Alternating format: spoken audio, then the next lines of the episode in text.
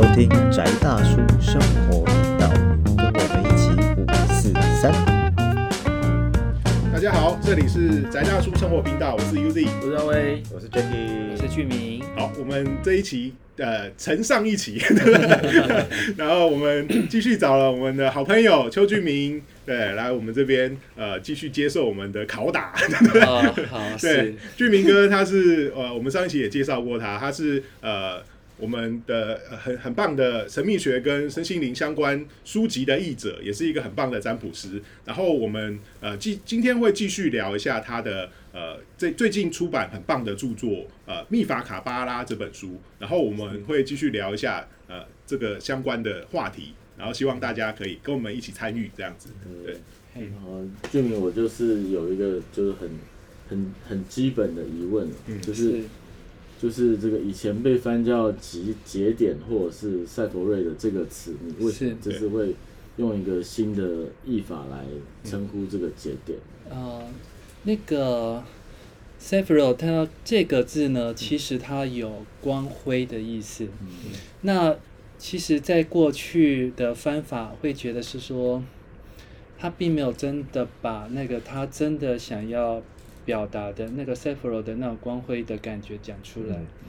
所以我那时候那时候正在考虑几个译名，之后后来决定是说创一个新的词叫做辉耀。哦，对，因为它其实有点像是说从那个光一个一个一个一个不断的流溢下来的过程，每一个都其实是一个闪亮的光。它有一个很很我我先补充，对我先补充一下这个问题，因为我怕就是观众有些人不太理解，嗯。就是我们这本卡巴拉这本书啊，呃，这个这个系统它有一个东西叫生命之树，也就是说它是你可以想象成呃，就是这个世界的就从无到有创造的过程，是，然后它是长得像一棵树的形状，对。然后它上面有十颗呃，就是很像光光点或是对十颗十颗画成圆形的图，图，然后这十个呃连成一个树的形状，对。然后它会照某一个特定的顺序，然后来产生到现在的世界，是。对，这样所以说它上面的每一个圈圈就是我们刚刚讲的辉耀，对，每一个圈圈其实都是一个辉耀。那嗯我们在翻译的时候会考虑到是说，除了表面上的字之外，它的表面背后的意思是什么？就如果它翻成节点，可能只呈现了它某一个面向的意义，它就有点像是它就只是一个停留点而已。嗯但它并没有想说，它也是一个发光的地方。对，那所以，我后来用“辉耀”这个词，后来在审稿的过程当中，那个审稿的先生，他本身是比较是在卡巴拉这一块比较有深入，嗯他觉得我挑的词算是挑的蛮不错的，嗯我真的比较能够传神的表达。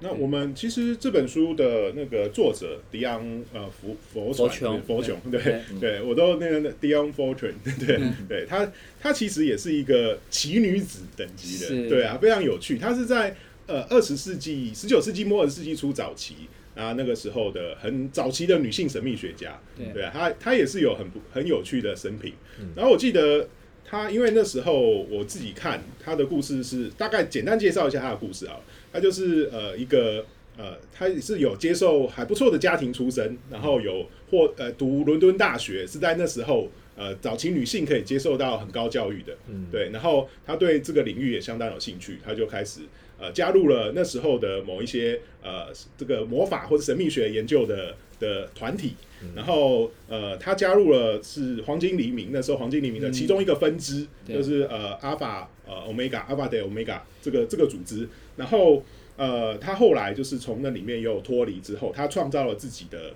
呃，社团叫内明社，你就翻成内明社对，Inner Inner Light 对对对，然后他也就开始了他自己的呃著作跟写作，对对对，这是一个呃在那个时候很很杰出的女性。嗯然后 不过我觉得我那时候看你这本书，就是这本书的那个开头，它有作者自序的时候，嗯然后就马上撇清跟其他人的关系。对对对对我跟我加入的时候，那个马瑟斯已经 已经死了，然后我不认识克劳利，对，我我本来刚就很想问这个问题，就是他为什么那么急着撇清跟那两这对对，两个人我知道他们关系恶名昭彰。因为因为其实到后来这两个人对的，我风我先我先大概先介绍一下，马瑟斯跟克劳劳力都是那时候男性神秘学大师，可是他们各自有各自的问题。嗯对，马瑟斯是独裁者，他是对于组织的呃前置跟他自己的对。对，然后克劳利是恶名昭彰啊，他自己有很多坏习惯，就是在私生活上面有很大的问题，所以他那时候马上在自己的序言马上撇清。对，但是他他其实撇清，他其实有讲是说，嗯。因为毕竟他比较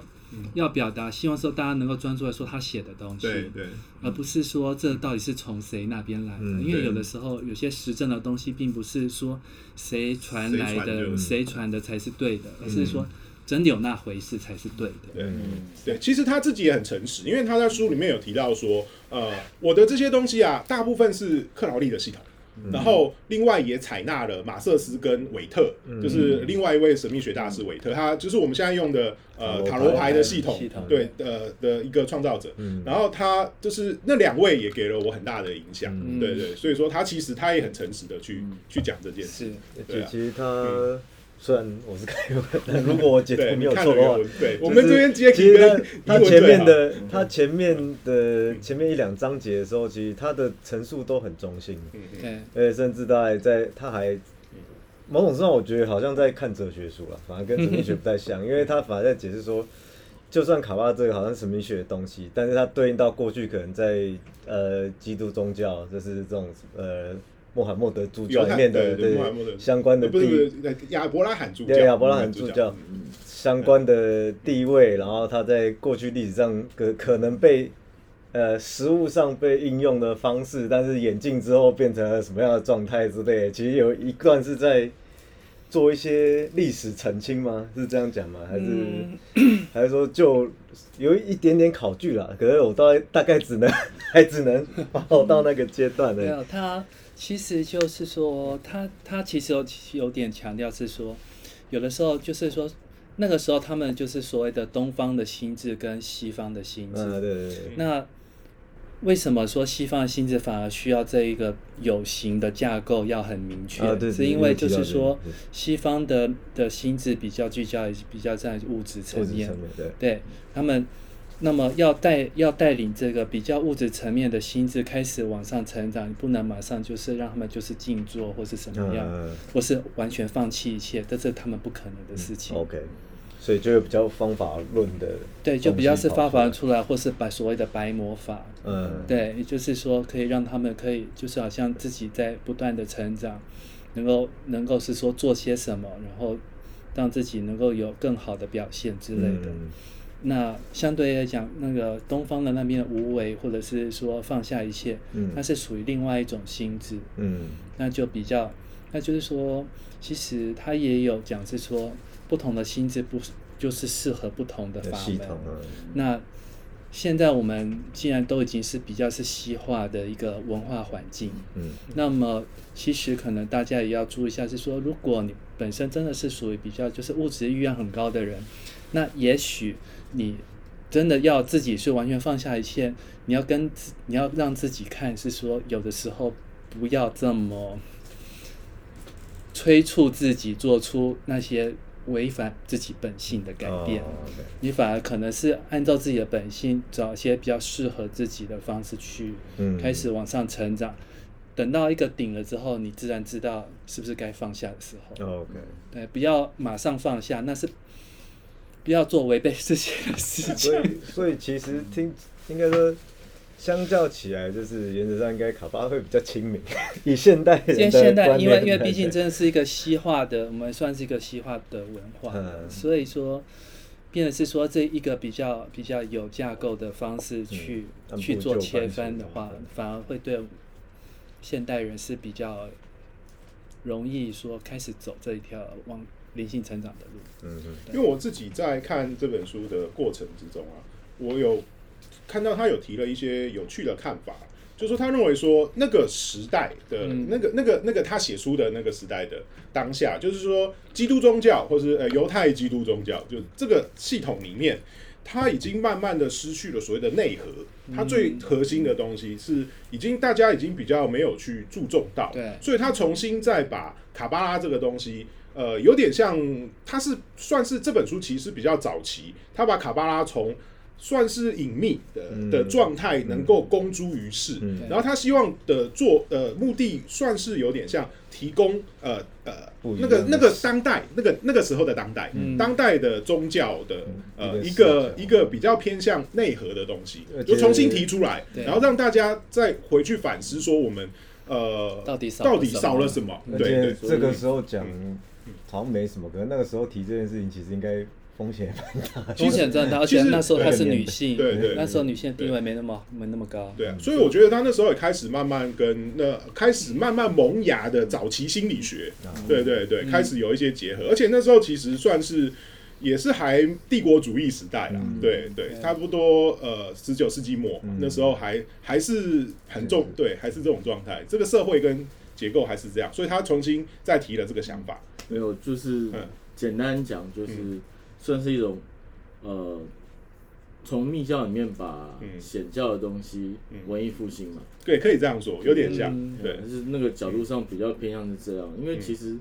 我觉得你不要说一百年前他讲这件事情，其实到现在，嗯。我觉得以我经验的身心灵的世界来讲，嗯。其实我们更缺乏就是这个内核的东西。嗯嗯。嗯。哦，比如说大家讲了很久，其实我我的经验上都偏向诚意过高，比如说哦放下，但是真的对很多人来讲，就是呃，就像我前一阵子体会的东西，就是什么为什么放下屠刀能够立地成佛，嗯嗯。从来没有人跟你讲嗯放下屠刀就是那说好人就要修一百年，对对，就是好像我应该是去干坏事嘛，我干了坏事以后，我不干了我就立地成佛，对不对？好人就三大阿僧祇劫，对？我就在那边什么布施啊、行善啊，对？被人家狗干啊，对不对？其实我认为，我就觉得一个之前也听过一个很有趣的看法，就是不管你做好事做坏事，嗯你只要认真做，做到极限，你就会成佛。对，你会发现一切都是，就算做好事做到最后也是对，一切都是这样。然后做坏事做到极致，你会发现一切就是这样，你都会可是要认真做。就是就是那个重点，就是回到说在，在身心灵世界里面，至少以台湾目前的情况来讲，我们就是缺乏这个内核嘛。就是每个人的中心思想，其实我我我个人的看法哦，就是其实大家的目标都是离苦得乐你不要讲到涅槃，或者是回到、那个我只要爽的，不是爽，对，只要法喜。对，就是大家只是要法喜，但是那个你凭什么，或者是那个法喜到底是什么，其实一点都不知道。嗯哦，大家都在自己的幻想世界里面，嗯哦，所以接下来就变成是潮流嘛，潮流说什么是对嗯哦，你突然觉得要有被讨厌的那种勇气，对对然后其实我说真的，那本书里面其实根本就没有在讲这件事情，我还是会怕标标题被讨厌。杀人法的。对，就是就是，其实你因为没有那个内核，你反而是嗯。怎么说都对，嗯，因为只要这个东西突然 hit 到你现在当下这样就变变形虫了，这样等同于没有核心价值。其实是前后变得不一致，对就是你你你这样追了一辈子，其实你就什么都还是没有。都是空的这样。对，因为我我最近碰到死亡的案件比较多，哦，然后我重新检视了以后，我就发现其实你没有内核的话，你就死一遍，你你你其实就跟一个蚂蚁被你捏死是没有什么太大差别。嗯嗯嗯对，所以我觉得就是某程度上来讲，我是还蛮讲羡慕对吗？但是我真的觉得有人能够提出一个这样的核心，让呃至少其他人有有一个方向可以去走，嗯或去尝试，我觉得其实是我觉得考拉很值得尊敬的地方啊嗯嗯嗯哦，因为其实，在东方的训练里面，这东西不是没有，嗯嗯。但是到目前为止，其实没有人愿意把它重新提炼出来，让它成为一个比较可以讲到家喻户晓有点太过头了，但是就是至少说让一般人有机会，你甚至可以听到那个名字，因为东方的问题还是一样哦，就是武馆不教真的，嗯，教真的武馆会倒啊。口口传心授之对类对对的，对，就是说，我我我觉得其实就是它有各各自历史严格的问题啦。嗯。哦，就像黄金黎明那样子的东西，嗯嗯嗯，它也是你要先有沙龙文化，对。你后面才有可能有黄金黎明这样的东西。对啊没，错，对，那那其实中国以前不是没有，它在秘密会社里面，不然就是大家在那边清谈。对对对对，哦哦，或者是就是几个，就是他他太精英主义，精英主义到一个就是这几个 带头人被干掉以后，这东西就就没重来。了。因为其实呃，威哥讲这个很有道理。我我那时候看，其实，在那个时代啊，就是呃佛琼那个时代，他呃除除了黄金黎明，后来因为它慢慢分裂，然后慢慢的没落之后，因为里面出了太多的问题，是，然后开始有一些人，就是像那个瑞格呃瑞加德。对对，他们以以色以色列 regard，那那些他们呢，还有像佛琼这样的，或是其实克劳利自己也是，他他们把呃那他们所谓的那时候其实算秘法，把他把他们把内部的秘法出版，对这件事情，然后公开出版，然后呃公呃公诸于世，就等于说他们认为这是属于全人类的财产，对对，必须要公开的这样的状况，但他们也受到很大的抨击，就说哎、你怎么可以把秘法这样子做？啊？那样子，呃，有人会认为说，哎、要是人家乱练怎么办？那有人会认为说啊，这是属于呃，就是秘密知识，不可以，不可以这样。那有人会觉得呃，打坏商机，对，也有，对对对。那也很多，那另外也有人是很希望这样子的，所以是在那个时代，就是差不多二十世纪二十世纪初期，对，发生了呃持续的这样的状况。不管我想东西方都是啊对对，尤其是西方那时候是因为。嗯，比较对，就是更更更剧烈一点，对啊，所以说有有这样的状况。那我相信，呃，佛琼女士她那时候应该开始也是受到这部分的的的一些对攻击或是压迫，对，是，可是那她在这一本书里面，嗯。我觉得她讲的部分，因为他本身有心理学的背景，是。所以他在他在讲述的时候，他会把一些心理学的一些看法嗯嗯。也放进来，嗯。那变得就是说，它不会是一个虚无缥缈的东西，而是是说他在讲的其实就是人，而且他有提到说，这是这不是真哎，不能讲不是真正的传统秘法，这是他对于秘法的看法。对，对对他有特别讲这一块，因为毕竟他们那个时候他们都要发誓守密，对。所以就有有他们会有想办法，像佛雄他会想办法，是说嗯。他就是想把他的想办法去敲边鼓，嗯嗯嗯，然后如果你敲如果敲边鼓，然后你自己你自己蒙对了，那么就是你的了，但是跟他一点关系都没有。但是 但是谢哲声明要先讲对，但是但是他基基本上他也要敲得很清楚，对对就是说其实你就可以是他用一个试试看，他用一个个人使用心得的方式对来来传递这个资讯。而而我觉得他写的很好，嗯。就是这个时代的秘法变成都是这样传。你看像嗯像那个失去的武林也是一样，嗯。我发我答应我师傅我不收徒弟，嗯。嗯，但是我师傅死了，我师兄弟死光了，对对。我接受杂志采访，对，就是我可以告诉你。拿多少是你的本事。对，就是我可以告诉你我的心得。对，那至于这个东西的原型是什么，那你你自己去想吧，这不是我的事情。哦，就是我我就是因为在我的经验里面很很多这样的事情，像嗯呃，我庄子老师他以前上课的时候，他他的原则也是，他说，嗯我传承来的东西不能告诉你，我有守密誓言。嗯嗯。但是我自己发现了，我可以告诉你，哦，就是变成是说，呃，我我个人反而比较好奇是说，当初这个守密誓言到底对这个世界的影响到什么程度了？呃，好，那诶、我我先讲好了。我就会发现，因为前阵子也在稍微研究一下这个，嗯。就是他们那些秘密会社有所谓很有趣的一个组织架构，他们有所谓的秘密首领，你说大头目那样子，对对，有点像这个，就是诶、我们这个秘密会社，我们有一个接收了某一个，哎、可能啊，对我觉得也不要吐槽说像高龄或什么，嗯。他们会去设定一个秘密首领，然后我接收了秘密首领的讯息或是他给我的东西，那我再把它架构成一个组织，然后我在里面执呃执行一些教导，对对，这样的格式的模式，对他那时候很喜欢，有点像这样的方式在不过，那个时候秘密会社嗯。会社其实会有，其实也跟基督教的迫害也很有关系，因为对。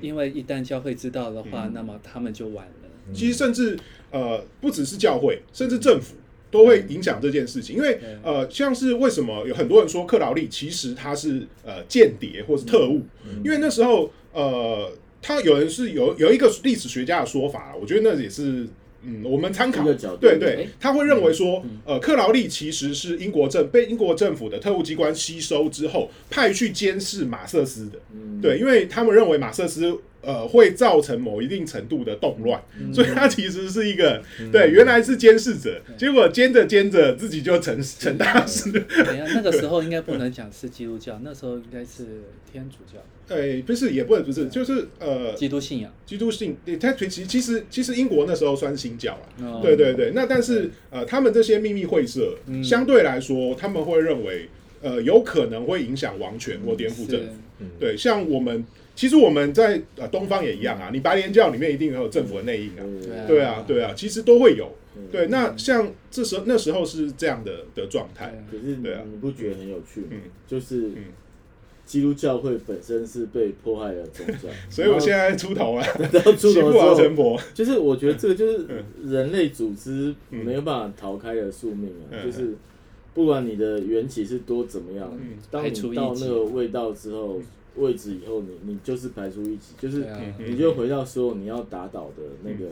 魔头，就是嗯。就是这也算是英雄里里程的一部分嘛，对不对？就是我活着成为恶棍了，对不对我活着，我是为了打倒恶棍，结果我活下来了，就变恶棍。活下来以后，就我成为下一个恶棍。对没错啊。对啊，我就觉得蛮有意思的，因为应该说这就是没有参透阴阳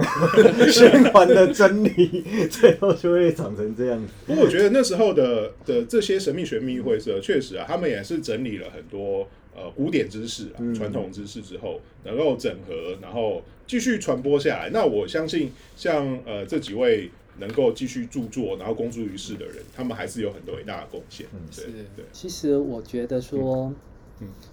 罗琼他在他的书里面，他其实也有他讲到，就是说，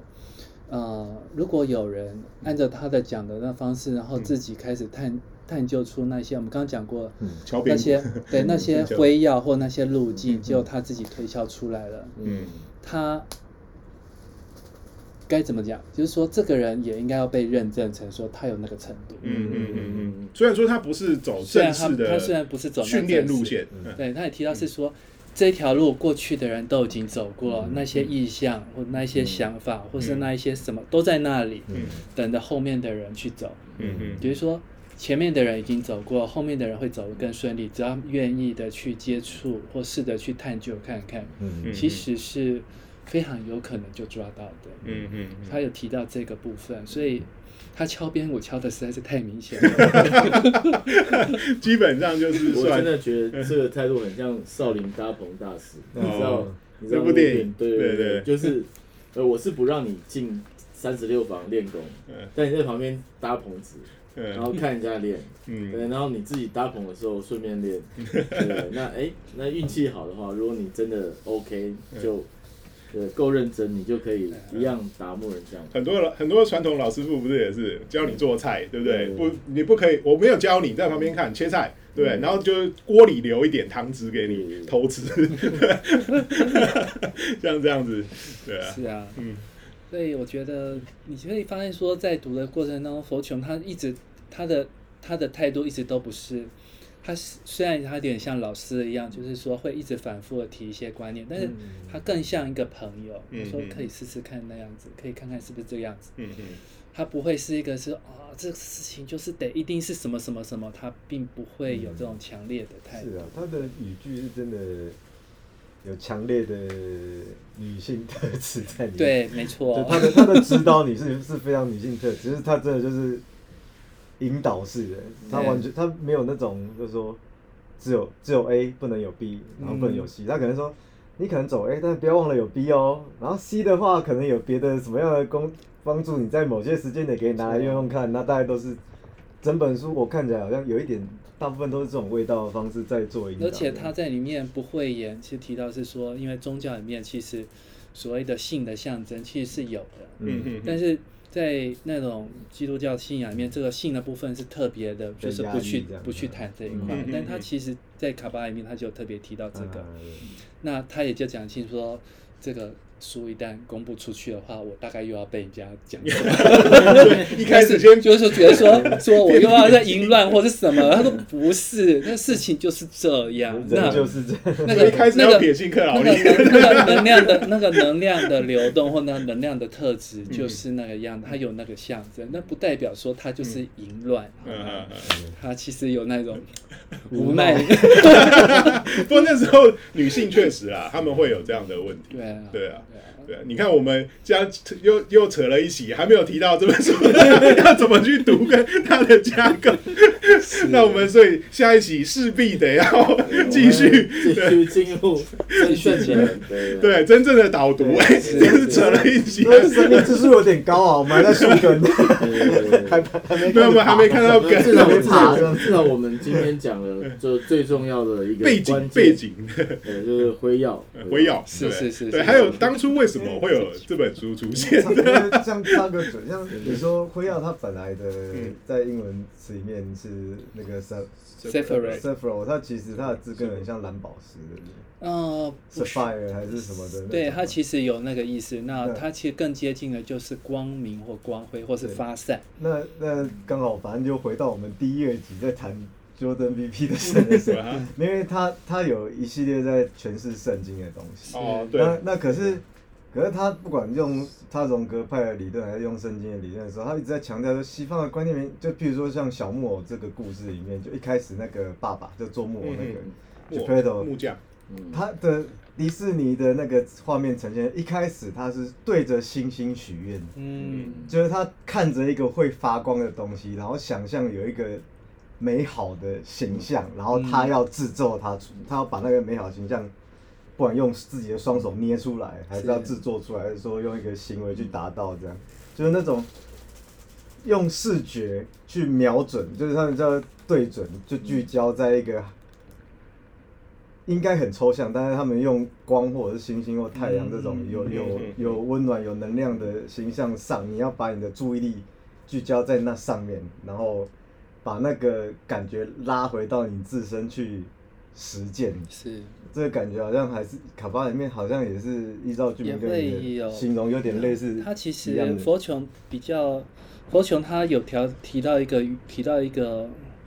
原则，我觉得可能是我们这三十分钟里面最重要一段，就是说你无论做什么事情、嗯什么想法、怎么样，你要落实到了地面，嗯也就是说你真的把它做出来了，嗯才算是一个成功的表现。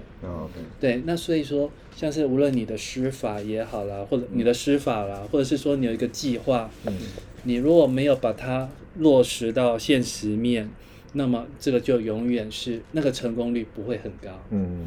所以它就是有点像是说，如果说我们在，如果说我们有本身有设计一些法术或是什么话，你尽可能可以的话，放入一些现实的东西，嗯。让它可以落地嗯。到马虎特的程度，嗯。之后再往上走，嗯。那么